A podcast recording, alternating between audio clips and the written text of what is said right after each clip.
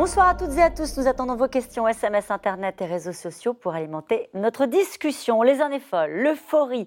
À l'heure de l'ouverture des terrasses et du déconfinement, les pronostics de reprise donnent le vertige. Le ministre de l'économie évoque une croissance de 5,7% cette année, la plus forte depuis 50 ans. Mais derrière cette embellie se cache un scénario en réalité plein d'incertitudes. Envolée des prix des matières premières, fin des aides d'État naturellement, ou encore pénurie de main-d'œuvre pourraient perturber euh, ces prévisions. Le monde économique garde les yeux rivés sur les taux d'emprunt de ces dettes monumentales contractées par les pays du monde entier ou sur l'inflation qui marque déjà des signes de reprise aux États-Unis. Le krach boursier hier sur le marché des crypto-monnaies a sonné comme une alerte sur un édifice économique qui risque la surchauffe. Inflation, dette, crack, une reprise à haut risque, c'est le titre de cette émission. Avec nous pour en parler ce soir, Dominique Seux, vous êtes directeur délégué de la rédaction des Échos, éditorialiste à la radio France Inter. Je cite ce soir votre chronique du jour qui s'intitule Macron face à de nouveaux dilemmes sur l'économie et les réformes. Nous en dirons un mot euh, ce soir. Anne-Sophie Elsif, vous êtes euh, chef économiste au Bureau d'information des prévisions économiques. Je cite votre livre. La France est-elle exposée aux risques protectionnistes aux presses des mines. Avec nous ce soir, Marc Fiorentino. Vous êtes cofondateur euh, de la société Meilleur Placement. Vous êtes spécialiste des marchés financiers. Citons votre dernier livre, Votre argent, Gérer mieux, gagner plus, chez Robert Laffont. Enfin, Sophie Fait. Vous êtes journaliste à l'Obs. On vous retrouve tous les matins sur France Inter pour vos histoires économiques. Et je cite celle du jour. Crack et remontada, les montagnes russes du Bitcoin. Nous en parlerons aussi largement ce soir. Bonsoir à tous les quatre. Merci de participer à ce C'est dans l'air en direct. Ce sont les années folles qui nous attendent, Dominique Seux? Vous avez utilisé le bon mot dans votre introduction des incertitudes. C'est-à-dire qu'effectivement, il y a une apparence qui est en partie réelle, mais derrière, il, faut, va falloir faire attention à un certain nombre de choses. Il va falloir faire attention à ce que les bonnes décisions soient prises par les acteurs, et c'est maintenant que ça se passe, c'est pas dans six mois. Si on commence sur le, les... Hein. On va quand même se réjouir, parce que là, les perspectives qui nous attendent semblent bien meilleures Effectivement, quand on, voit, alors, quand on voit ce qui s'est passé euh, aux États-Unis, en Chine, aux États-Unis, la vaccination a avancé massivement, même s'il bute un peu sur un plafond maintenant, mais euh, la reprise économique euh, est là.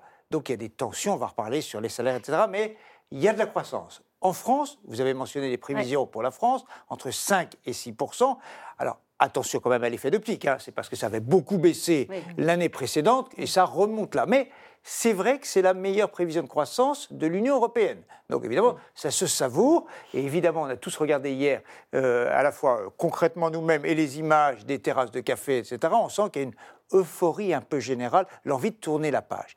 Mais attention, une fois qu'on a regardé tout ça et qu'on s'est réjoui collectivement, et on le fait avec grand plaisir, vous avez mentionné un certain nombre de signaux faibles. Et il y en a de trois sortes. Le premier signal faible, c'est évidemment l'inflation. On en reparlera longuement. Aux États-Unis, plus de 4%. Ça n'est pas rien, 4%. Mhm. On va remonter dans l'histoire pour mhm. trouver ça. Il faudra expliquer pourquoi. Le signal faible des euphories boursières. Le Bitcoin, c'est un marché, c'est un marché, j'allais dire, secondaire, tertiaire, ça a l'air d'un tout petit marché. Mais attention, des effets de montagne russe absolument phénoménaux. Et puis, et puis, et peut-être l'essentiel, c'est ce qui se passe sur les marchés de taux. Ça a l'air, pour l'instant, quand je dis un signal faible, j'ai mmh. même envie de dire un signal minuscule. Évidemment, on a des taux très, très bas encore. La France, hier, a emprunté à 0,26% sur 10 ans. On se dit 0,26%. Mais avant, on empruntait à taux négatif. Exactement. On se dit, bon, c'est presque gratuit. Mais ce qui compte, évidemment, c'est la tendance vers quoi va-t-on? Et les dettes sont tellement monumentales, notamment les dettes publiques, on peut parler des dettes privées, mais notamment les dettes publiques, on se dit, attention, si la mécanique va, commence à s'inverser, il va falloir voir si le risque est réel, mais si la mécanique commence à s'inverser, à ce moment-là, vous avez un effet de boule de neige considérable et c'est un vrai risque pour l'économie. Donc, les décisions importantes sur le plan monétaire, budgétaires de la relance doivent être prises maintenant. Vous avez fait une parfaite introduction de cette émission, Dominique et je vous en remercie. Je vais donner la parole euh, à Sophie Fay euh, pour revenir sur ce chiffre présenté hier, on va reprendre tout précisément euh, dans cet ordre-là, sans doute tout ce que vous avez exposé à l'instant, Dominique Seux. Euh, si on commence sur ces chiffres de croissance, c'est vrai, euh, le disait Dominique Seux, on a des, raisons d'être heureux, puisque par rapport au reste de la zone euro ou même à nos voisins européens, on se place plutôt bien, 5,7% de taux de croissance. Pour les gens qui nous regardent, c'est un taux. ça veut dire une économie qui repart à fond les ballons, pardon de le dire comme ça Ça veut dire une économie qui repart, il faut en profiter, il faut être prêt, il faut s'en réjouir, mais euh, il faut voir que si on repart plus fort, c'est aussi parce qu'on a baissé plus fort. Donc il faut quand même, euh, euh, quand même être, être sur ses gardes de ce point de vue-là. L'an dernier, on a baissé de 8%, plus que l'Allemagne, donc on va repartir plus fort, mais on n'a pas suffisamment fort pour rattraper ce qui s'est passé en Allemagne. Et puis il faut voir aussi que ces chiffres, ils peuvent varier très vite. On a vu qu'aux États-Unis, la croissance devait être plus lente que, que, que, chez nous. Et finalement, ils vont presque nous rattraper parce qu'ils rebondissent encore plus vite. Donc nous, euh, ce rebond, il peut être encore plus fort ou il peut être encore plus faible. Et on a besoin qu'il soit encore plus fort compte tenu de la baisse qu'on a eue l'année dernière. Et si, euh, quand c'est difficile à comprendre au niveau macroéconomique, au niveau du pays, il suffit de le, remettre à l'échelle de, de ce que vit un commerçant. C'est-à-dire que l'an dernier, il a perdu 20% de son chiffre d'affaires. Cette année, il faut qu'il gagne 30% pour retrouver, pour se retrouver en fin d'année capable de rembourser ses dettes parce qu'il a peut-être contracté un, prêt garanti par l'État et puis il a peut-être des dettes euh, vis-à-vis de l'URSSAF ou des dettes fiscales qui ont été reportées mais qu'il faudra payer un jour. Et lui, il a besoin que son chiffre d'affaires ne soit pas 5%, euh, 6% de plus. Il a besoin que ce soit beaucoup plus, que ça rattrape la perte de l'année dernière.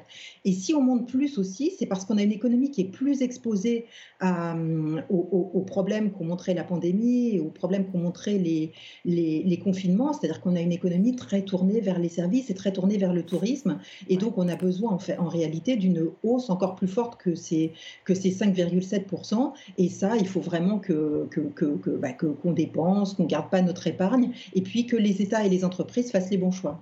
Vous avez raison, Sophie Fay, il faut parfois revenir à hauteur d'homme, à hauteur euh, d'entreprise. Et quand on prend ce chiffre-là dans son ensemble, 5,7, c'est vrai, ça paraît énorme, c'est formidable, etc. Mais est-ce que ce sera la même reprise pour tout le monde? C'est-à-dire que prendre ce chiffre-là mm. euh, et, dans son ensemble pour l'économie française, ça ne veut pas dire euh, pour tous les secteurs d'activité. C'est ça la difficulté, c'est que là, c'est vraiment le taux global, mais vous allez avoir de très fortes dichotomies entre les secteurs. On voit que c'est d'abord le secteur industriel qui en bénéficie, hein, des reprises qui vont à plus de 20% pour les produits électroniques, pour la métallurgie, pour la construction aussi, parce que les chantiers ont été arrêtés l'année dernière. Donc là, il y a une reprise. Hein. Donc tous ces secteurs euh, profitent, et donc c'est pour ça qu'il y a des tensions sur les matériaux, euh, sur les matières premières, parce qu'il y a vraiment euh, une envie de, de consommer, d'avoir les produits qu'on n'a pas pu acheter pendant les confinements. Donc vraiment, le secteur industriel en bénéficie, a été aussi très préservé au niveau de son emploi. Hein. C'est vraiment les services qui ont perdu de l'emploi et la hausse du taux de chômage qu'on attend cette année, c'est malheureusement dans le secteur des services, plus que dans le secteur industriel. Donc on a vraiment ce secteur industriel qui en bénéficie. Alors c'est une bonne nouvelle parce que c'est un secteur qui crée beaucoup de valeur ajoutée. Et puis ça veut dire aussi que ce fameux endettement de 20 points de PIB qu'on a pris eh bien, a fonctionné. C'est-à-dire que ça a quand même globalement préservé l'appareil industriel, l'emploi. Ça n'a pas trop détruit, on va dire, de capital productif. Et donc, ça nous permettra aussi de rebondir à ces niveaux-là, donc à plus de, euh, de 5% cette année. Ça, c'est ceux qui en profitent, mais mm. ceux qui seront les oubliés de cette reprise, et on le sait déjà alors on le sait déjà, c'est justement dans le secteur des services, hein, donc les services euh, euh, marchands, dans tout ce qui est vente de détail. On, a parlé des ouvertures, des fermetures. Même s'il y a des rebonds, il y a des risques. Donc le, le, risque, c'est vraiment que les ménages ne dépensent pas et gagnent leur argent. Alors c'est vrai quand on regarde l'année dernière, c'est plutôt une bonne nouvelle parce qu'on voit que les deux mois après euh, les déconfinements, eh bien ça a énormément consommé. Hein. On a vu hein, même des niveaux supérieurs à 2019, donc c'est plutôt positif. Et là aussi, les mesures de soutien ont permis globalement, même s'il y a des différences, de garder le pouvoir d'achat euh, des Français.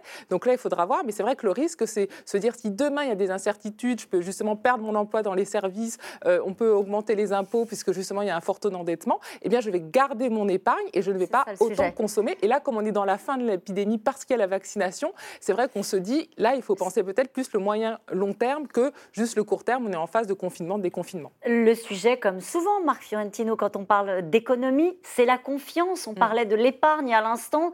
Alors là, on voit bien qu'on a un ministre de l'économie très volontariste qui dit il y avoir beaucoup d'investissements, ça va repartir, ça y est, on est sorti d'affaires.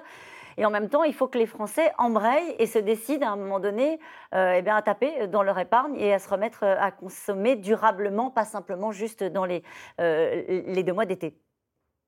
Pour comprendre la puissance de la reprise, hein, il faut se dire qu'il y a quatre moteurs à cette reprise. C'est-à-dire qu'il faut bien comprendre que cette crise est exceptionnelle parce que la crise a été exceptionnelle, la crise sanitaire, on en a beaucoup parlé, mais elle est exceptionnelle surtout parce que la réponse à la crise a été exceptionnelle.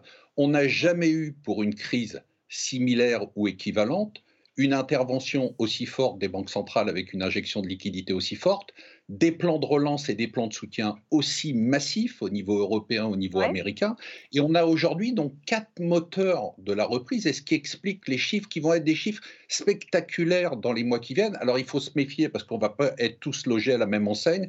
Ils vont être encore plus spectaculaires aux États-Unis, un peu moins en Europe tout ça va être alimenté d'abord par les liquidités des banques centrales et les taux d'intérêt qui, même s'ils remontent un peu, les banques centrales continuent à injecter des liquidités. Les plans de soutien, les plans de relance, mmh. aux États-Unis, on a un plan de relance à peu près euh, tous les trois mois et on parle de milliards, de milliers de milliards.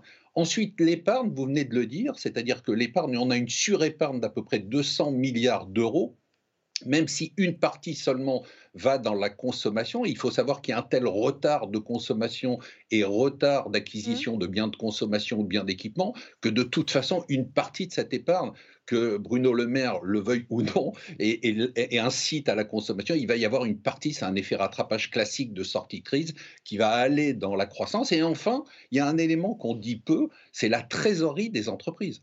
La trésorerie, des entreprises, la trésorerie des entreprises est à un niveau spectaculairement haut historiquement haut. Ça paraît très surprenant bah puisqu'on est en période de crise. Oui, sauf qu'il y a eu des mesures euh, financement du chômage partiel les PGE. Donc les entreprises ont accumulé un niveau de trésorerie aujourd'hui. Et puis il y a le retard d'investissement, c'est-à-dire le fait de se dire, bah, face à l'incertitude, bah, je ne vais pas investir l'année dernière ou il y a six mois. Donc vous avez ces quatre moteurs, liquidité des banques centrales, plan de soutien, plan de relance, épargne, et puis de l'autre côté, liquidité des entreprises qui se déversent sur les marchés et qui évidemment vont pousser la consommation et pousser l'investissement et pousser la croissance.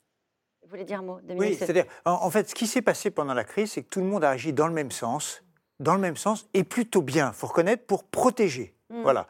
La question, c'est que beaucoup d'argent est, venu de partout. C'est-à-dire, il est venu des banques centrales, Marc Gentino le disait à l'instant, euh, des, États, euh, des ménages. Tout le monde a mis cet argent ensemble. Et au moment de la reprise, au moment où on rallume le moteur de la voiture, où il se rallume un peu tout seul, au moment où on le rallume, il eh ne ben, faut pas que ça, pardon, que ça explose. Voilà.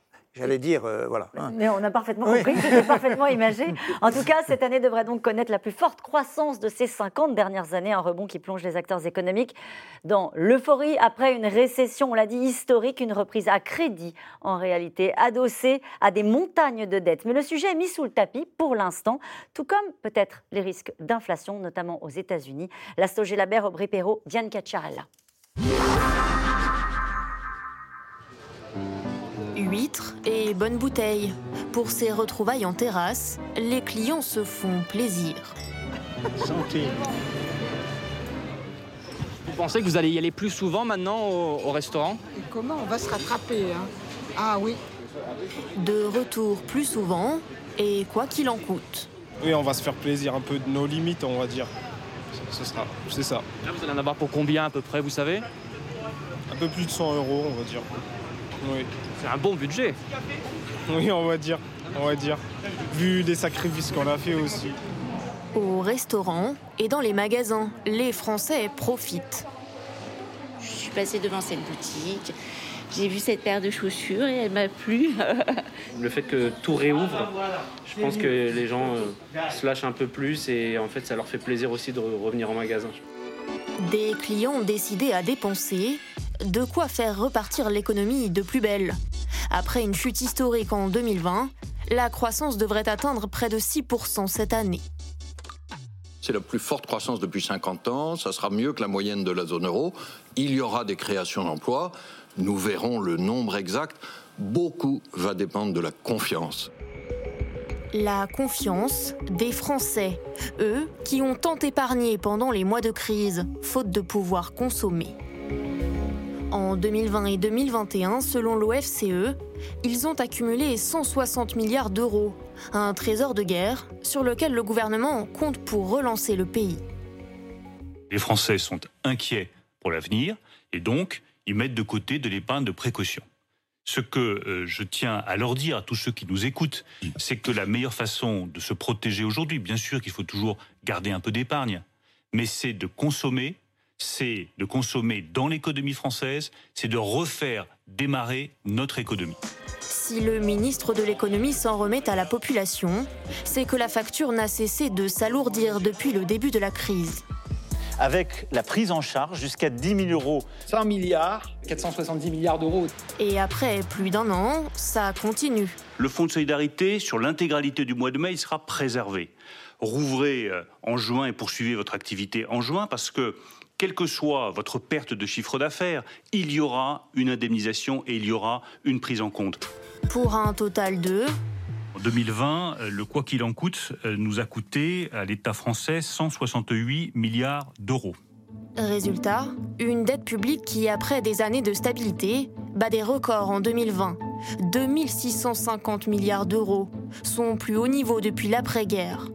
Et la France n'est pas la seule à dépenser sans compter l'Italie a contracté 234 milliards d'euros de dettes supplémentaires, le Royaume-Uni le double, et même l'Allemagne, pourtant championne de la rigueur budgétaire, 370 milliards. Le quoi qu'il en coûte, aussi aux États-Unis. L'ensemble des plans de relance outre-Atlantique atteindrait les 6 000 milliards de dollars.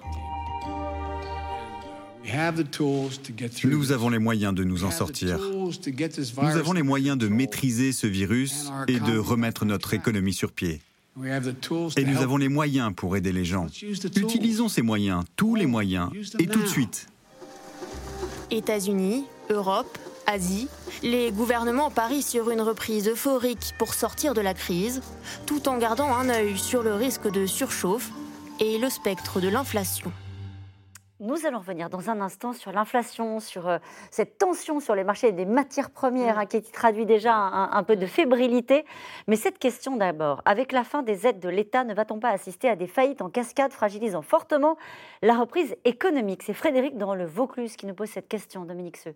Non, mais alors, il y, a, plusieurs types de, de, faillites qui peuvent arriver, enfin de risques pour les entreprises. D'abord, il y a les entreprises qui auront difficilement traversé cette longue période de confinement successif, de ces trois confinements successifs, qui ont euh, tenu au premier, été fragilisés au deuxième, et au troisième, mais finalement, au moment de la réouverture, on s'aperçoit que euh, eh ben, finalement, ils n'ont plus de force, ils sont épuisés. Et donc, c'est, alors, on ne sait pas du tout combien il y en aura. Alors, c'est là que ça devient compliqué, pardonnez-moi, je vous coupe, hmm. mais on a l'impression que depuis qu'on est dans cette crise historique, on a mis tous les mots hein, derrière, les superlatifs derrière ce qu'on a vécu économiquement, pour l'instant, c'est indolore. Voilà. Pour l'instant, c'est indolore, mais ce qui compte, c'est le mot pour l'instant. C'est on est plus fragile au troisième, à la sortie du troisième confinement qu'au premier. L'essentiel de l'économie va repartir parce que l'État, on va prendre cette expression, l'État a pris la paume. Hmm. Il a pris la paume, donc la paume a été transférée des entreprises à l'État. Mais ça ne va pas marcher pour tout le monde, parce que des petits hôtels euh, dans telle ou telle région vont-ils retrouver des clients, sachant qu'il y a une évolution structurelle de l'économie, toutes les habitudes que nous avons prises avec le digital. Mais on ne va pas en changer demain matin parce que les terrasses de café sont ouvertes il y a un certain nombre de choses qui vont continuer. On va continuer euh, à faire des réunions en Zoom, donc ça veut dire que dans les entreprises, il y aura moins de déplacements. Voilà, les hôtels, certains restaurants, certains commerces, on a pris des habitudes de commerce en ligne, les compagnies aériennes, mais aussi tout ce qui entoure. Est-ce que les choses vont redémarrer de la, de la même manière? On n'en est pas sûr. Donc il y a une partie de ces entreprises qui, on ne sait pas encore laquelle, qui vont rester fermées ou qui vont faire faillite. Et puis il y a la seconde catégorie d'entreprises dont on ne connaît pas encore l'ampleur non plus, c'est celles qui ont, compte, qui ont été aidées par l'État, que ce soit le prêt euh, de, l'État ou les aides, chômage partiel, euh, fonds de solidarité, mais il va falloir rembourser tout ça. Il va falloir rembourser les dettes sociales qui vont être étalées, et puis l'État de son côté. Donc, combien de ces entreprises vont pouvoir le faire? Alors, on imagine que la majorité vont pouvoir le faire, mais quand on dit la majorité sur des millions d'entreprises, les minorités, elles sont grosses. Voilà. Et donc le sujet, c'est à quel moment l'État, lui, de son côté, va décider de commencer à retirer les béquilles. il a commencé à faire un calendrier. Ben, il a commencé à le faire, mais pour être tout à fait clair, je sens que d'ici la présidentielle de 2022, il retirera sur une béquille qui fait 1m50, il va en retirer 5 cm. Alors on peut évidemment, se permettre avec, ça on peut se permettre Avec 5 cm, il y en a certains qui tombent. Quand la béquille est un peu moins longue. L'image n'est pas très claire, mais enfin, on voit à peu près ce que ça veut dire. Mais euh, parce que, bon, d'ici 2022, il y a un intérêt à la fois économique et politique La question, c'est de savoir quel sera le nombre d'entreprises qui ne se relèvent pas. Geoffroy Roux le patron du MEDEF, dit Je ne crois pas au mur des faillites en 2022. En revanche, 5% des entreprises disent avoir du mal à rembourser leur PGE, leur prêt garanti euh, par l'État. Sophie Fait, tout à l'heure, Marc Fiorentino nous disait il y a des grosses entreprises qui ont fait de la trésorerie, donc qui ont de la trésorerie parce qu'elles n'ont pas investi. Mais il y a tout un tas d'entreprises, notamment les petites entreprises, qui, au moment de rembourser, parce que peut-être qu'elles auront peut-être moins de délai que l'État français pour rembourser leurs dettes, euh, vont se retrouver dans une situation euh, difficile. Là, c'est une incertitude sur la reprise.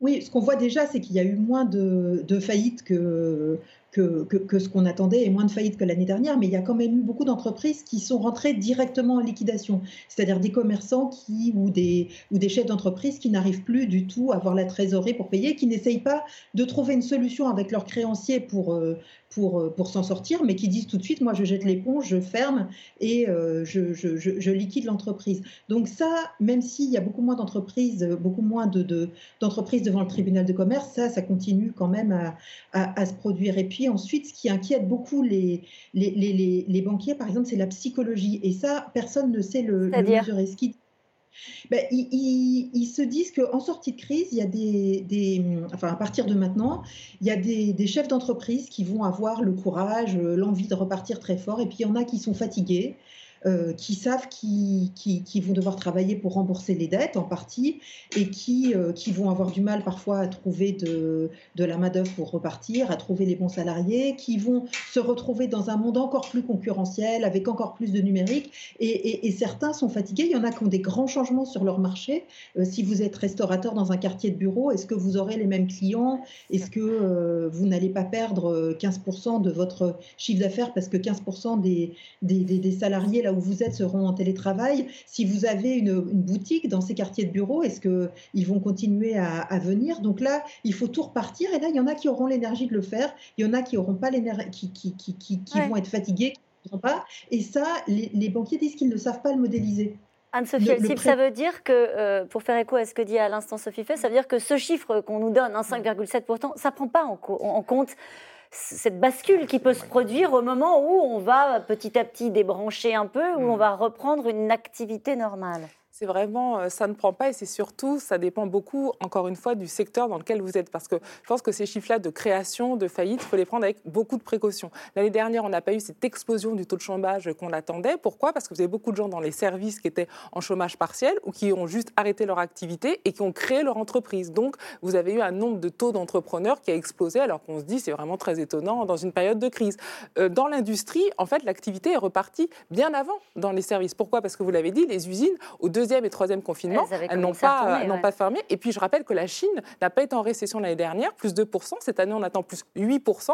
Donc le secteur industriel en bénéficie beaucoup, a eu les aides d'État. Et donc c'est vraiment un secteur qui a justement pu euh, préserver son emploi et euh, développer. Et par contre, dans les services, là, en effet, vous avez beaucoup de gens peut-être qui ont changé d'activité, qui ont développé euh, leurs propres entreprises. Donc vous avez des taux comme ça qui paraissent incroyables, mais derrière, il y a beaucoup de précarité. Et puis l'autre aspect dans les services, c'est qu'en effet, vous pouvez avoir beaucoup de défaillance. Hein. Clairement, le magasin de chaussures ou de restaurant qui se dit, vu les situations, il faut mieux que je mette la clé sous la porte. Et puis demain, l'activité va mieux, qui en recrée une très facilement. Ça veut dire que ces prévisions économiques, elles sont aussi un peu hors sol, parce que ce qu'on va vivre là, on ne sait pas très bien le modéliser même. Est-ce que vous diriez jusque-là Exactement, c'est toujours le problème de la macro et de la microéconomie, hein, et du lien entre la prévision macroéconomique globale et la prévision euh, sectorielle. Et en effet, au niveau des secteurs, très forte dichotomie, aussi dans la valeur créée, et puis dans les services. Hein, c'est vraiment euh, là où il faudra avoir toutes les attentions, où vous avez que des petites entreprises de moins de 10 salariés avec un financement très familial. Donc c'est vraiment. Et ça, on sait pas, on peut pas savoir ce qui va se passer, on ne peut pas anticiper. On peut regarder qu'on voit que ces entreprises ont eu beaucoup de prêts garantis par l'État, que beaucoup n'ont pas utilisé les 100% de ces financements. Donc ça veut dire qu'elles auront globalement la capacité de, de se financer. Mais après, quid de comment sera la reprise? Euh, mutation dans certains secteurs, ce que vous nous disiez à l'instant sur euh, les services, vous parliez euh, de la Chine, juste ce chiffre-là, croissance record de la Chine, 18,3% au premier trimestre 2021. Alors on ne sait jamais trop comment prendre les chiffres concernant les, les, les, prévisions la France a connu au troisième trimestre 2020 une croissance de 17%. Mais personne ne l'avait anticipé, parce que c'était après le premier confinement, j'allais dire le vrai. voilà. Dans les signaux de cette surchauffe, je me tourne vers vous, Marc Fiorentino, il y a cette question des marchés des matières premières Alors là, on se rend compte que dans certains secteurs où la reprise va être très forte, vous le disiez tout à l'heure, mmh. notamment euh, le bâtiment, mais on pourrait parler aussi de la métallurgie. Euh, par exemple, le cuivre a pris 25%, hein, le prix du cuivre a pris 25% depuis le mois de janvier, le prix du baril de pétrole plus 50% en un an. Là, on a une indication de surchauffe. En tout cas, le marché des matières premières aujourd'hui est sous tension. Oui, le bois, euh, et puis les semi-conducteurs, et puis les produits semi-finis. On est vraiment dans une situation aujourd'hui de reprise tellement fulgurante, hein, qui a commencé, vous l'avez dit tout à l'heure, avec la Chine, qui a continué avec les États-Unis, et c'est pas fini avec les États-Unis. Et puis maintenant, l'Europe qui sort de la crise, et on a cette consommation, ce besoin d'investissement qui est massif, et donc on a cette explosion des circuits d'approvisionnement, on a des ruptures d'approvisionnement. Il y a parfois même pas de problème de prix, il y a simplement un problème de transport et d'approvisionnement On n'arrive même pas à trouver euh, un moyen de transporter des matières premières, quel que soit le prix qu'on est prêt à payer. Et ça, évidemment, bah, c'est le sujet dont vous parliez tout à l'heure. C'est-à-dire que le sujet qu'on se pose maintenant, c'est de se dire est-ce qu'on finalement trop de relance ne tue pas la relance? C'est-à-dire est-ce qu'on n'est pas en train de créer des goulets d'étranglement? Aux États-Unis, c'est pas simplement les matières premières, c'est la main Aux États-Unis, on a du mal à embaucher dès aujourd'hui, malgré le fait qu'on ait un taux de chômage qui reste relativement élevé.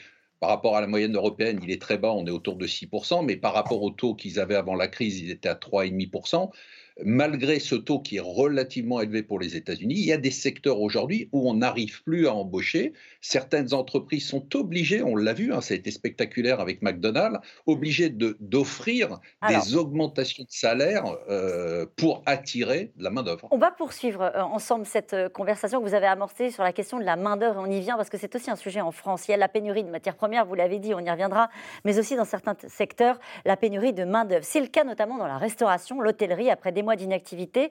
Certains ont pris euh, goût au week-end, aux soirées en famille et désertent par exemple les cuisines et les salles de restaurant.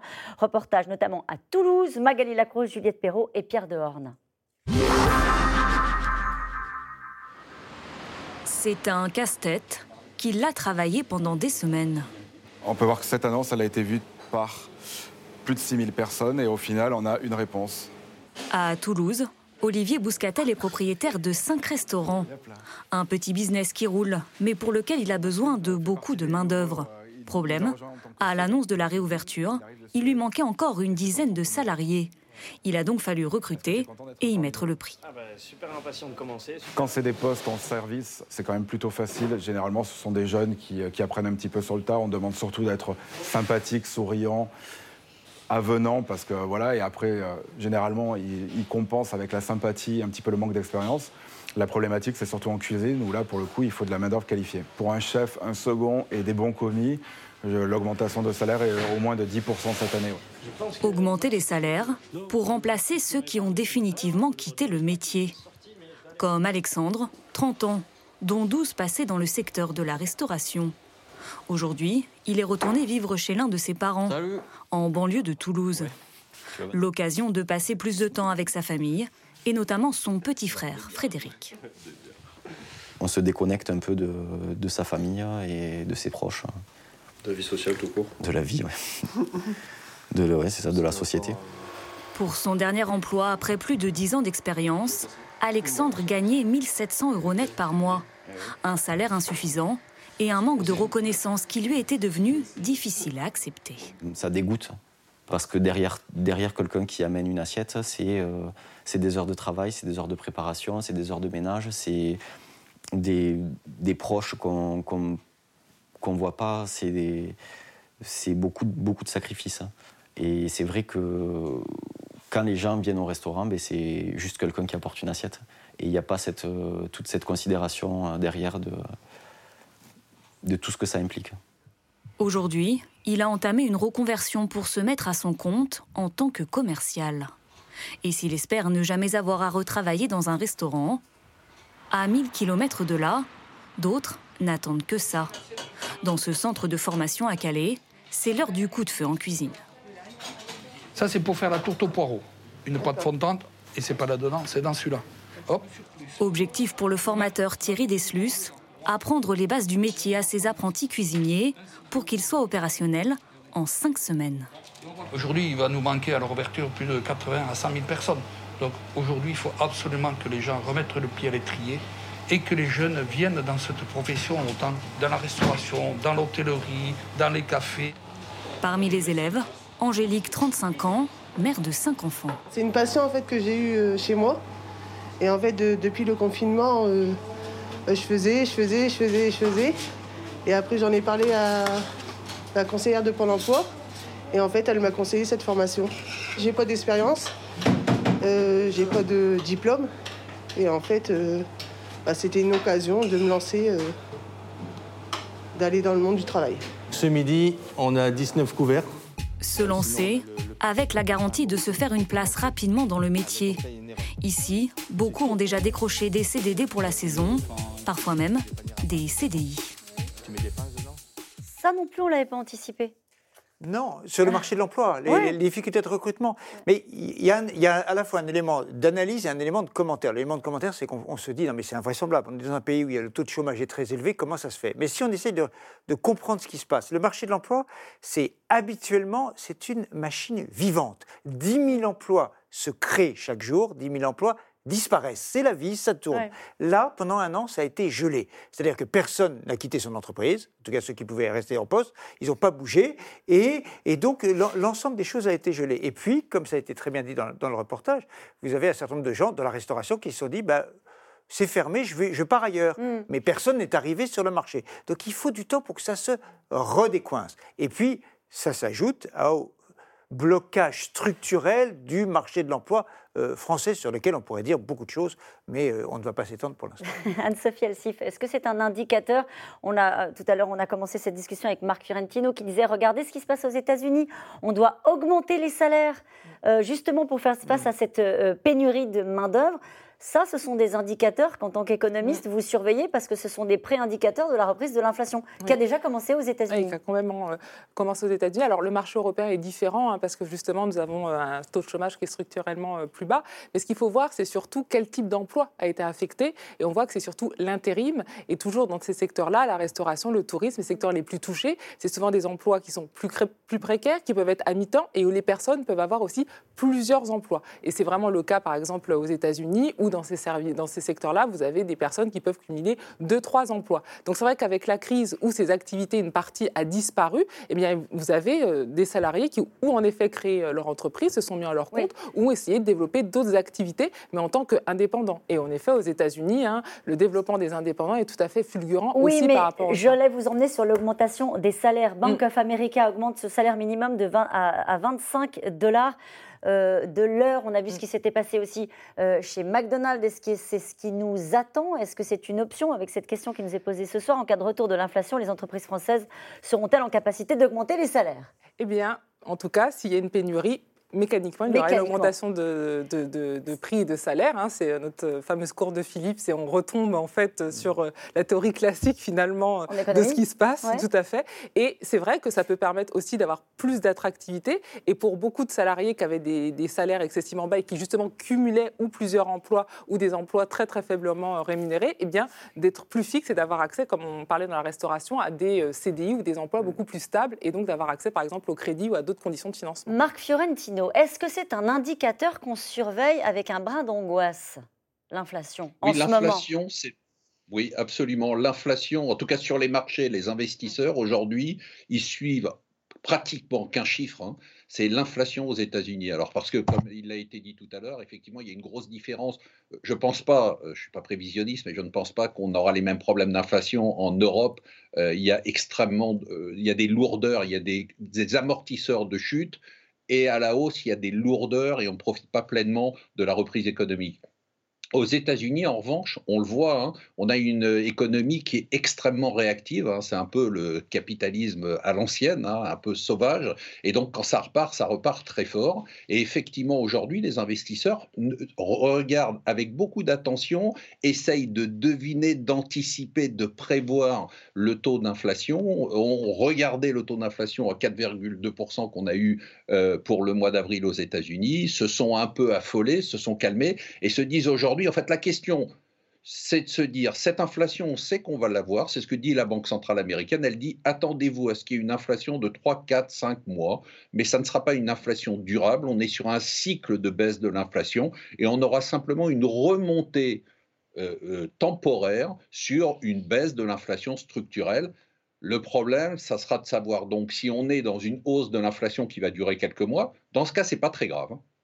Et on retrouvera une courbe d'inflation assez classique ou s'il y a des différences structurelles, vous parliez tout à l'heure de hausse des salaires aux États-Unis, ce n'est pas simplement pour répondre au manque de main-d'œuvre. C'est-à-dire qu'on sent très bien qu'aux États-Unis, il commence à y avoir, il y a un changement de climat, il y a eu Joe Biden qui est arrivé, c'est une révolution, on ne le dit pas assez. En trois mois, il a pris des mesures qui sont spectaculaires. C'est un tournant, c'est une autre forme de capitalisme dans lequel on veut privilégier un peu plus le salarié par rapport aux actionnaires.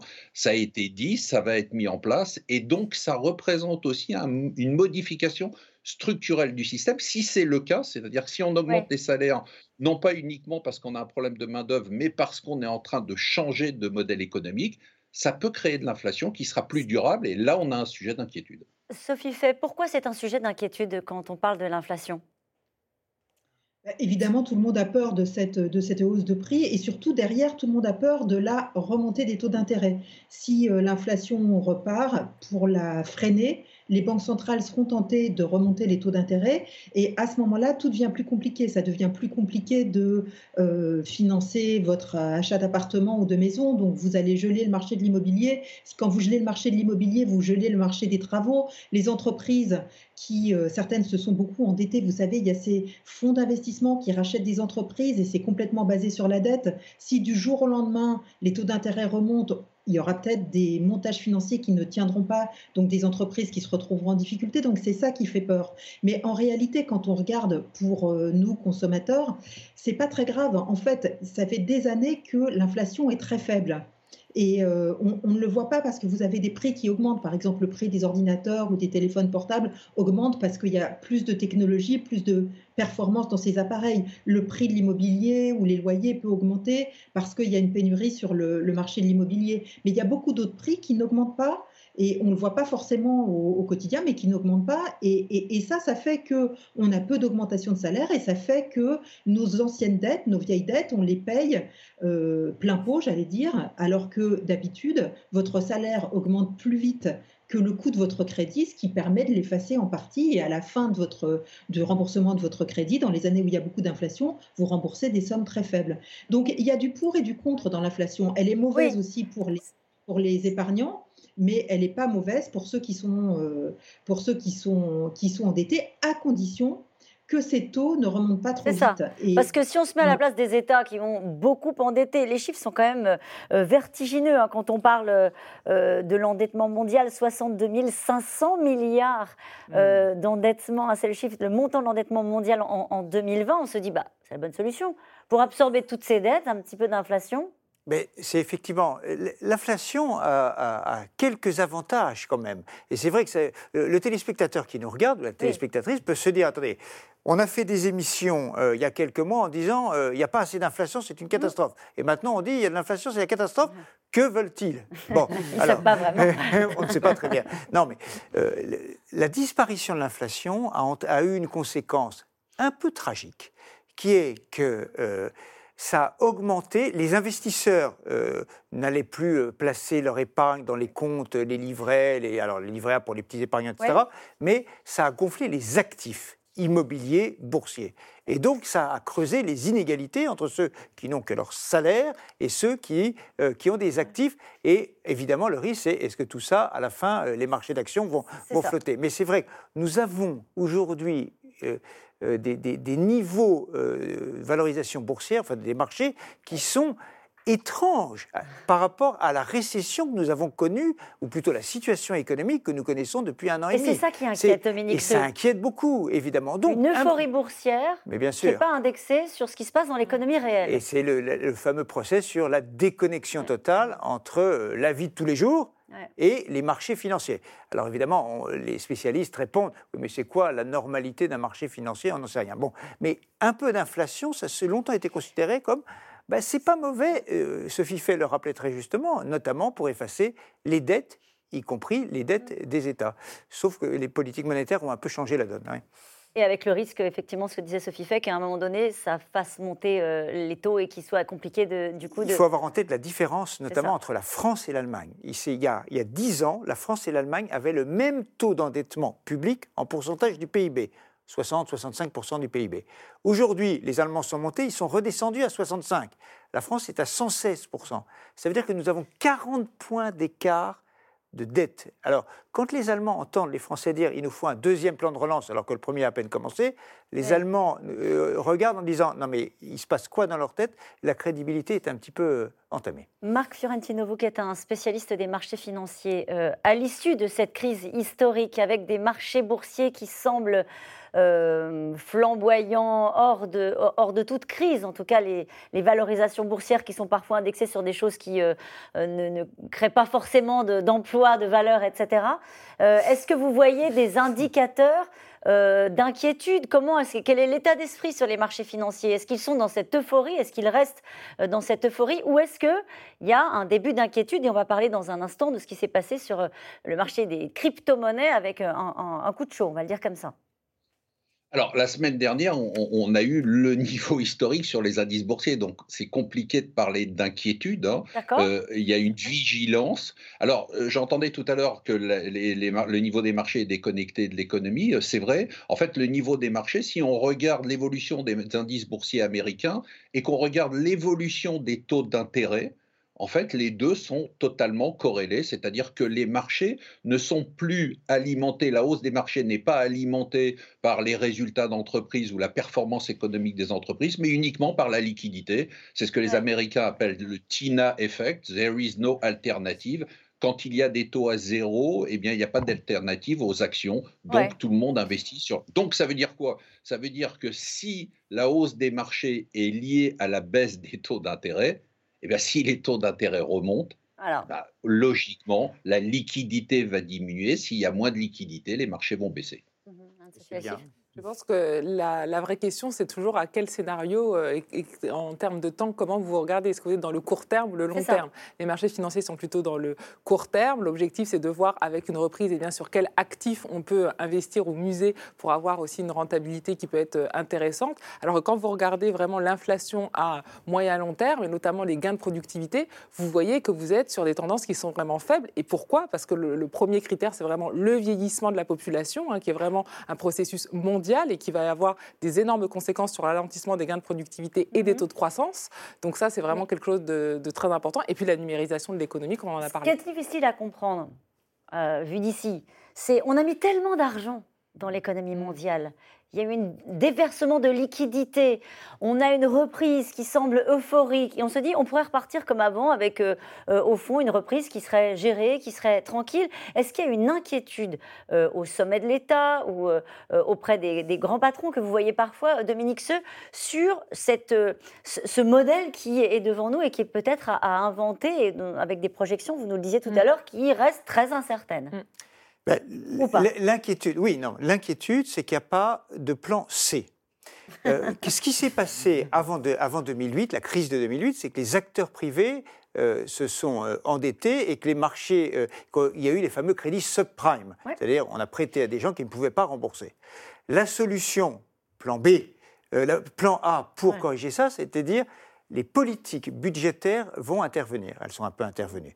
Là, les politiques budgétaires euh, pour la crise, pour la pandémie, étaient un peu épuisées. On a, on a continué, mais on a fait les politiques monétaires sont intervenues. Elles ont tout fait. C'est elles, les assureurs, en dernier ressort. Mais quand il n'y a plus les politiques budgétaires, quand il n'y a plus les politiques monétaires, qu'est-ce qu'on fait derrière? Quelle est la troisième solution? Et l'inquiétude, elle est là. Finalement, on est dans un, un, moment où il va falloir réinventer une théorie économique un peu nouvelle. Alors, je parle sous le contrôle évidemment d'une économiste, mais quelle est l'économie nouvelle qui arrive derrière quand les politiques monétaires et budgétaires sont un peu épuisées? Alors, est-ce que c'est l'économie digitale? Est-ce que c'est une économie où ce sont les acteurs privés qui inventent d'autres formes de, collaboration, un capitalisme un peu différent? Est-ce que c'est quelque chose de totalement nouveau où on arrive à l'épuisement d'un système? Euh, Sophie Fay, est-ce qu'un jour le sujet des remboursements de ces montagnes de dettes aux États-Unis, en France et ailleurs euh, redeviendront un sujet ou est-ce qu'il est définitivement derrière nous? En tout cas, on voit à la veille de cette présidentielle française qu'on imagine mal euh, un candidat dire qu'il va falloir rembourser. En fait, ce qui se passe, c'est qu'on rembourse jamais les dettes d'État d'une certaine manière. On réemprunte, l'État réemprunte pour rembourser euh, ceux qui lui ont prêté les dettes quand les dettes arrivent à échéance. C'est là où on voit que l'inflation est bonne pour vos dettes passées, puisque ça vous permet de rembourser plus facilement vos vieilles dettes. En revanche, c'est une catastrophe si ça fait monter les taux, quand vous êtes obligé de réemprunter pour payer vos dettes, donc quand vous avez besoin de vous endetter pour l'avenir. Et donc, le, ce, dont on a peur, c'est ce moment-là. Si les taux restent assez bas, ben, l'État réemprunte pour payer ses dettes passées, la charge de la dette, le taux d'intérêt qu'il paye globalement n'augmente pas, donc les impôts n'augmentent pas, et finalement, ça peut tenir assez longtemps. En revanche, si ces taux d'intérêt remontent, ben, là, il se retrouve avec une charge de la dette qui augmente, et là, il faudra qu'il la paye. Et là, on a peur que les, les impôts augmentent ou bien qu'il soit obligé de, de couper plus vite dans ses dépenses. Ce qu'il y a aujourd'hui, c'est que pour l'instant, la Banque centrale dit bien qu'il n'y a aucune perspective d'augmentation de ces taux. Elle n'a pas du tout l'intention de, de, les augmenter pour l'instant. Elle dit que l'inflation est un problème aux États-Unis, mais pas encore en Europe. Donc pour l'instant, ce qu'on voit, c'est que les dettes Covid, tout le monde est d'accord sur le fait qu'il n'y avait pas d'autre solution que de soutenir les, les, les ou les entreprises qu'on a fermées, c'est logique, hein, on, les ferme, on leur fait perdre leur, chiffre d'affaires, il faut bien les aider. Et donc, euh, pour l'instant, je crois que pour cette dette-là, il n'est pas trop nécessaire de s'inquiéter. En revanche, tout ce qu'on fait à partir de maintenant, tout ce qu'on fait pour les plans de relance, tout ce qu'on fait pour aider l'économie, cet argent-là, il faut vraiment qu'il soit investi pour euh, muscler la machine, pour qu'on ait un moteur plus rapide et pour que surtout on arrive à être, à être bon dans ce qu'on fait et à faire les bons choix. Et les choix sont difficiles quand vous avez cette, euh, cette révolution euh, à la fois numérique, à la fois écologique, à la fois sociale. Et donc on voit bien que ce qui inquiète surtout les chefs d'entreprise en ce moment, c'est qu'est-ce que je fais quand vous voyez PSA Fiat Chrysler qui euh, fait une alliance avec un fabricant de téléphones portables, Foxconn, parce qu'il se dit demain peut-être qu'on fabriquera, les véhicules électriques comme on fabrique des téléphones. Mais vous voyez que là, on est sur des choix euh, qui sont extrêmement compliqués et c'est ça qui les inquiète plus que l'inflation, plus que la dette, plus que les marchés financiers. C'est ce que vous nous disiez en débutant l'émission. C'est maintenant que ça se joue. C'est maintenant que ça se joue. On a parlé des politiques publiques beaucoup, mais prenons un exemple dans la suite de ce qu'a donné euh, Sophie Fay. C'est hier, Stellantis, puisqu'on en parlait, a annoncé la révocation de l'ensemble de ses contrats avec ses concessionnaires. Vous vous rendez compte Tous les concessionnaires dans le monde. Ça, c'est un changement qui ne concerne pas la macroéconomie, ça concerne les entreprises. Les concessionnaires des marques PSA, enfin de la dizaine de marques, et Fiat sont en train de se dire, mais attendez, parce qu'on va peut-être passer sur le digital pour vendre des voitures.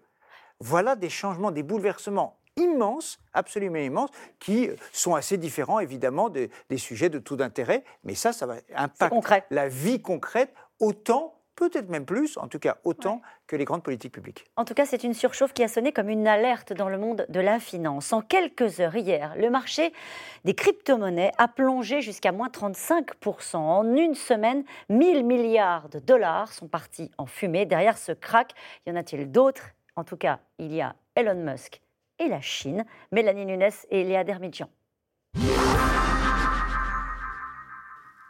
Elon Musk annonce que Tesla n'acceptera plus de Bitcoin. Ce matin, le cours du Bitcoin tremble après l'annonce du patron de Tesla, Elon Musk.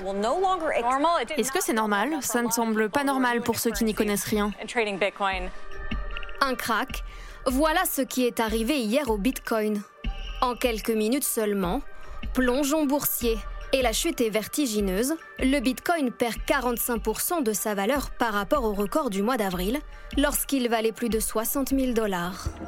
Un homme souffle le chaud et le froid sur le cours de cette monnaie virtuelle. Elon Musk, l'excentrique patron de Tesla, fan, mais aussi détracteur du Bitcoin, et en un tweet, il déstabilise les places boursières. La crypto-monnaie est une bonne idée, mais elle ne peut pas avoir un coût environnemental aussi élevé.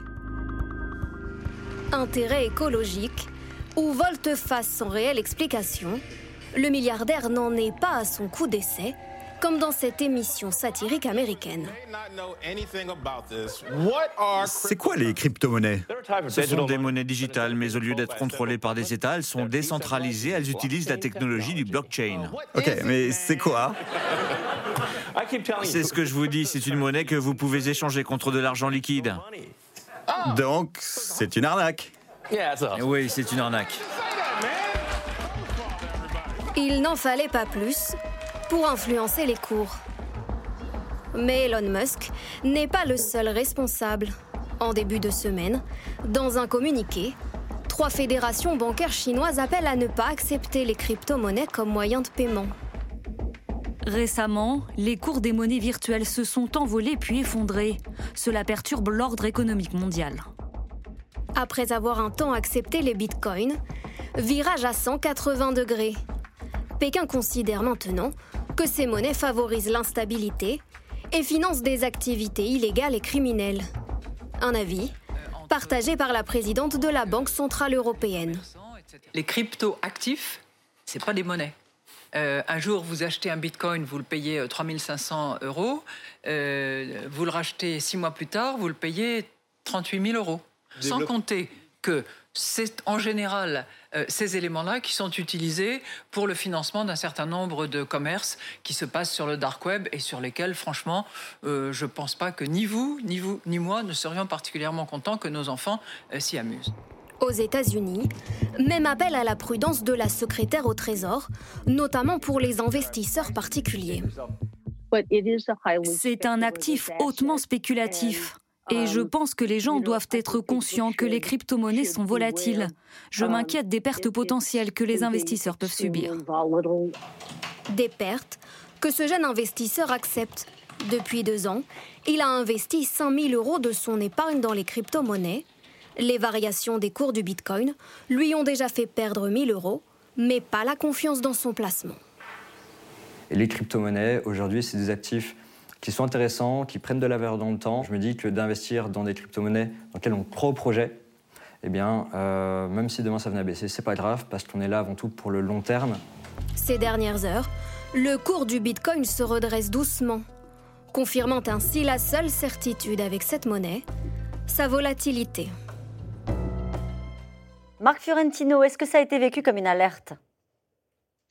Oui, alors une alerte, il faut relativiser. Hein. Le Bitcoin, c'est pour euh, les marchés financiers, ça reste quand même très marginal. Hein. La capitalisation du Bitcoin, la totalité du Bitcoin euh, mmh. émis, c'est aujourd'hui, au cours, euh, à l'heure à laquelle on parle, c'est 700 milliards de dollars. Alors c'est beaucoup d'argent, mais ça reste par rapport à la capitalisation euh, d'Amazon ou d'Apple à peine le tiers. Donc c'est un actif spéculatif. Non, ce qui est très intéressant, c'est ce qui se joue aujourd'hui sur le Bitcoin et sur les monnaies virtuelles, c'est que les banques centrales qui veulent promouvoir, et surtout en Chine, c'est ça le sujet en Chine, leur propre monnaie virtuelle, c'est-à-dire ne veulent pas que les monnaies virtuelles telles que le Bitcoin deviennent des monnaies. En fait, elles sont d'accord pour dire c'est un actif spéculatif, amusez-vous avec ça, mais à aucun moment on veut que ce soit un moyen de paiement, surtout quand on va nous-mêmes promouvoir nos propres ce qu'on essaie de savoir, Pardonnez-moi, je vous coupe, Marc Chiarentino. C'est ce qu'on essaie de savoir au cours de cette émission ce soir. C'est, on parlait, on a débuté comme cela d'ailleurs sur les incertitudes. Est-ce qu'on a créé des bulles pendant cette période-là? Est-ce que vous qui suivez tout ça euh, de manière euh, très précise chaque jour, vous vous dites, il y a des domaines dans lesquels euh, il y a des bulles spéculatives qui sont extrêmement dangereuses ou pas? Alors, extrêmement dangereuses, dangereuses pour les investisseurs, oui, il y a des bulles partout. Il y a des bulles partout parce que quand on a des taux d'intérêt à zéro ou des taux d'intérêt négatifs, eh ben on accumule des bulles, on crée des bulles partout. Alors, ce n'est pas les subprimes, mais il y en a d'autres. Tesla est une bulle, le Bitcoin est une bulle, on en a partout. Euh, vous vous tournez sur les marchés, vous regardez, il y a des sociétés qui font zéro de chiffre d'affaires, qui ont des promesses de chiffre d'affaires à 5 ans et qui valent 10 milliards. Euh, je peux vous en citer une quarantaine. Donc, on a euh, énormément de bulles un peu partout. Vous lancez une société, vous dites que c'est une société qui va faire euh, des véhicules à hydrogène euh, dans 10 ans, et puis elle vaut euh, le lendemain un milliard et il ne s'est rien produit. Donc, si vous voulez, il se passe des choses qui sont intéressantes. Alors là-dedans, il va y avoir des vrais acteurs hein, de l'hydrogène, de la voiture à hydrogène, mais il y a effectivement des bulles partout, et ces bulles c'est un peu la nature des marchés financiers. Bon, elles finiront par exploser, évidemment. Oui, enfin, parfois, quand elles explosent, il y a des pertes en ligne, il y a des dommages collatéraux. Si vous voulez, le, Absolument. C'est ça le, problème. Bitcoin ou l'Ether, qui est une autre euh, crypto-monnaie ou euh, euh, actif, en fait, il y, a deux causes principales. La première, c'est c'est un investissement, un peu comme vous achetez un Matisse, je ne sais pas si vous achetez des Matisse, mais ou, ou, un, ou un lingot d'or. Voilà. C'est un investissement, c'est un actif, ça monte, ça descend, vous gagnez, vous perdez. Mais il y a autre chose derrière. C'est l'envie de se passer de l'État. C'est, Il y a une conception, j'allais dire, presque libertarienne mm. avec les crypto-monnaies ou les crypto-actifs. C'est de dire, on n'a pas confiance dans les États. D'ailleurs, ils nous font de l'inflation, parfois de la déflation. Est-ce que c'est sérieux? On essaye d'avoir quelque chose qui est géré par ordinateur, entre gens de confiance, et on va voir ce que ça va donner. Mais évidemment, les États se rebiffent. Parce que la première, le premier déterminant ou le premier acte d'un État, c'est de créer sa monnaie. Alors, il y a une monnaie qui se balade comme ça, vous imaginez le, pouvoir à Pékin, ils sont dans un État euh, proche de l'apoplexie. Et donc, ils essayent de lutter contre ça. Mais il y aura des crypto-monnaies gérées par les États et créées par les États. Donc, le Bitcoin va rester, je pense, un actif spéculatif euh, avec, euh, on pourra quand même aller à Paris. Il y a deux trois boulangeries où on peut aller acheter quand même son pain. On peut être payé en bitcoin. On peut acheter on peut demander, certains biens. On peut demander d'être payé en bitcoin par son, employeur. Je ne sais pas. je ne sais pas. Allez, on passe maintenant à vos questions. Hmm. On y va, pardon. La croissance n'est-elle pas faussée avec tout l'argent distribué depuis des mois? C'était un peu la question qu'on se posait à l'instant, Sophie Fay.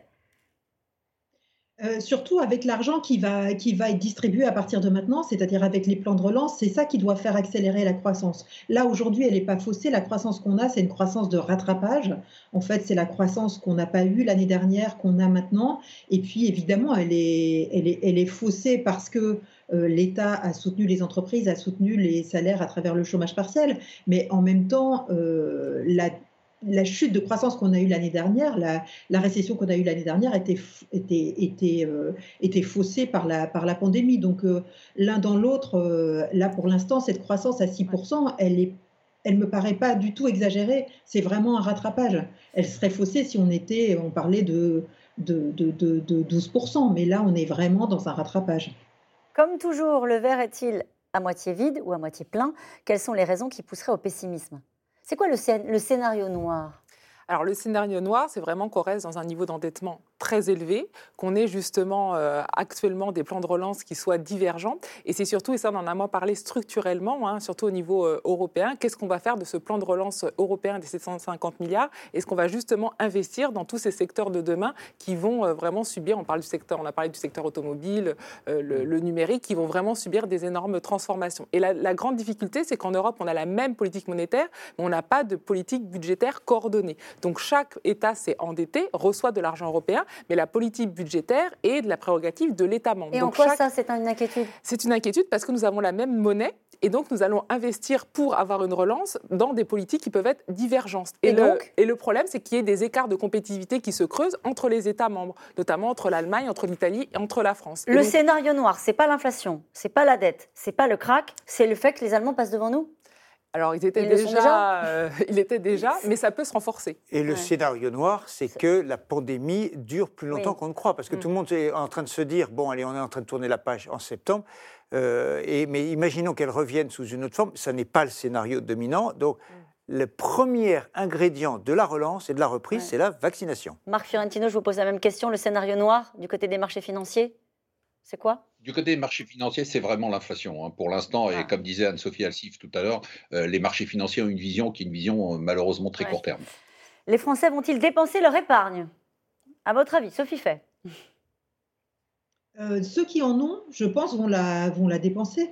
C'est mécanique. Il y a des choses qu'on n'a pas achetées pendant, la, pendant, la, pendant, pendant que les boutiques étaient fermées, qu'on va, qu'on va devoir acheter maintenant. probablement, on va passer un peu plus de vacances en France, puisqu'on peut euh, les voyages sont quand même un peu compliqués, donc on pourrait dépenser un peu plus d'argent en France. Les gens vont probablement se faire plaisir, mais il ne faut pas oublier qu'il y a aussi une partie des Français qui ont peu épargné. Ceux qui dépensent tout ce qu'ils gagnent tous les mois, bah, eux n'ont rien, n'ont rien, à, n'ont rien à dépenser. Et puis, il faut voir comment on va la dépenser. C'est-à-dire que si on dépense cet argent en allant au restaurant, en allant euh, voir des, spectacles culturels, en allant, en se faisant euh, plaisir, en, faisant tout ce qui, qui touche à la culture ou au bien-être, on dépensera notre argent en France France, mais si on commence à acheter, même on a vu que pendant le confinement, on achetait beaucoup de, d'objets pour l'équipement de la maison ou d'objets euh, électroniques, et eh bien tout ça, c'est, ça enrichit un peu les intermédiaires qui nous les vendent, mais c'est surtout, euh, c'est surtout fabriqué hors de France. Donc plus on consomme français, plus on consomme en proximité, plus euh, ça soutient notre croissance. Il y a une destination de l'épargne à laquelle dont on ne parle pas assez, je crois, c'est combien de Français vont décider de changer de vie? Changer de vie, ça veut dire quoi? Je n'habite plus dans une grande métropole, mais je vais habiter à 50 km ou à 60 km et je viens un jour euh, dans, mon, dans, mon, entreprise, je viens euh, une journée par semaine. 2%, 3%, 4%, vous imaginez? Ah ben Attendez, vous imaginez l'épargne débloqué pour acheter euh, voilà, une maison à Chartres, à Meaux pour les Parisiens, euh, à Arcachon ou ailleurs pour ceux qui habitent Bordeaux, etc. etc. ça peut déplacer finalement des sommes assez considérables. Cette épargne-là trouver une destination inattendue. Une croissance de 6%, les retraités pourront-ils en bénéficier? Alors euh, oui, hein, les, retraités pourraient en bénéficier. Alors ça dépendra toujours bien sûr de votre niveau de pension et de justement est-ce que vous avez pu euh, ou pas euh, aussi bénéficier voilà, pendant le confinement de l'épargne et donc voilà, de mettre de côté. Après justement par rapport à cette, à cette épargne, on voit qu'aujourd'hui la majorité justement des revenus est plus concentrée sur les plus de, de 60-65 ans et donc ces retraités justement avec cet excès peuvent aussi peut-être plus transmettre pour justement faire qu'il y ait plus de liquidités qui puissent euh, aller euh, entre les générations. Je crois que le ministère des Finances pensait à ça justement, hein. notamment parce qu'on parle souvent quand même euh, d'une génération sacrifiée ah pour les jeunes qui cherchent mmh. un emploi. La reprise économique peut-elle faire craindre une hausse pérenne des taux d'intérêt dans les mois à venir? Tristan à Paris pose cette question pour vous, Marc Fiorentino. Aux États-Unis, je crois, oui. Aux États-Unis, je pense que la reprise est tellement forte et tellement durable. Et je pense qu'il y a, comme je disais tout à l'heure, il y a une vraie révolution politique hein, qui est en train de se produire aux États-Unis, qu'on sous-estime un peu vu de l'Europe et qui risque de produire un modèle un peu, à, je dis risque, mais euh, un, modèle à l'européenne, pour pas dire un modèle à la française. Et ça, ça sera, euh, quand on voit les taux d'intérêt en France, euh, qui sont au niveau auquel ils sont actuels, on, peut imaginer qu'aux États-Unis, on ait quelque chose de plus durable. Et donc, on est en Europe, non. En Europe, je pense qu'on aura des taux d'intérêt de la dette d'État qui va remonter, mais qui ne sera pas répercuté à court terme pour les consommateurs. Donc on peut avoir une inflation, des taux qui remontent aux États-Unis et l'Europe protégée hors sol de ce qui se passe aux États-Unis. L'Europe est un peu atypique à des tas de points de vue. C'est une économie. L'économie américaine, c'est une économie trampoline. C'est-à-dire ça descend, ça monte. Nous, c'est une économie un pouf. Vous savez, un canapé devant une télévision. C'est-à-dire un édredon, une économie édredon. Tout ça, les mouvements sont un petit peu euh, différents. Donc c'est très différent. Euh, la piste, pardon, je reviens sur la question précédente. La piste pour les, euh, aider les Français à désépargner, qui est étudiée au ministère des Finances, c'est permettre aux parents ou aux grands-parents de, de faire un don défiscalisé au moins de 30 ans. Au moins de 30 ans. Ça peut intéresser nos téléspectateurs. Qui va profiter de la croissance Les entreprises et ou les consommateurs Marcel, en Loire-Atlantique, euh, Sophie Fay euh, La croissance, c'est les consommateurs qui la font. Et ensuite, on est tous consommateurs et entreprises, si vous voulez, parce qu'on est entreprise par nos employeurs. Donc euh, euh, voilà. Et puis les, hum, les retraités, eux, ils en profitent parce que c'est quand même la part de la population qui a été absolument pas touchée par ce qui s'est passé pendant le elles ont été effectivement affectées dans leur vie quotidienne, dans leur, dans leurs relations, et ça a été très dur pour eux, et ça a été très dur aussi parce qu'ils étaient euh, plus âgés, donc plus vulnérables à ce virus. Mais monétairement, n'ont pas été touchés, sauf, sauf les personnes qui étaient obligées de compléter leur retraite par un petit boulot et parfois par un, un petit boulot, euh, un petit boulot au noir non, non, déclaré et qui elles ont perdu. Mais sinon, la, grande masse des retraités sont quand même les gagnants et les plus protégés de, de, de, cette crise monétairement, je dis. Est-ce que la reprise économique sera synonyme de reprise des embauches pour les entreprises? Alors oui, normalement. Hein. Alors ça dépendra toujours des secteurs, mais oui, et même dans le secteur euh, des services, hein, c'est là qu'on attend de voir qu'on aura sûrement des défaillances et une augmentation du taux de chômage qu'on prévoit de 2 points, mais qu'on espère limiter si justement, notamment à partir du dernier trimestre, eh ben, on a une très hausse de, de création d'emplois, notamment dans le secteur euh, bien sûr marchand. La reprise économique clé de la réélection d'Emmanuel Macron en 2022 il est assez rare que l'économie fasse une présidentielle, mm-hmm. fasse le résultat d'une présidentielle. Et on voit bien que les sujets, en ce moment, sont en train de partir sur d'autres terrains, notamment la sécurité.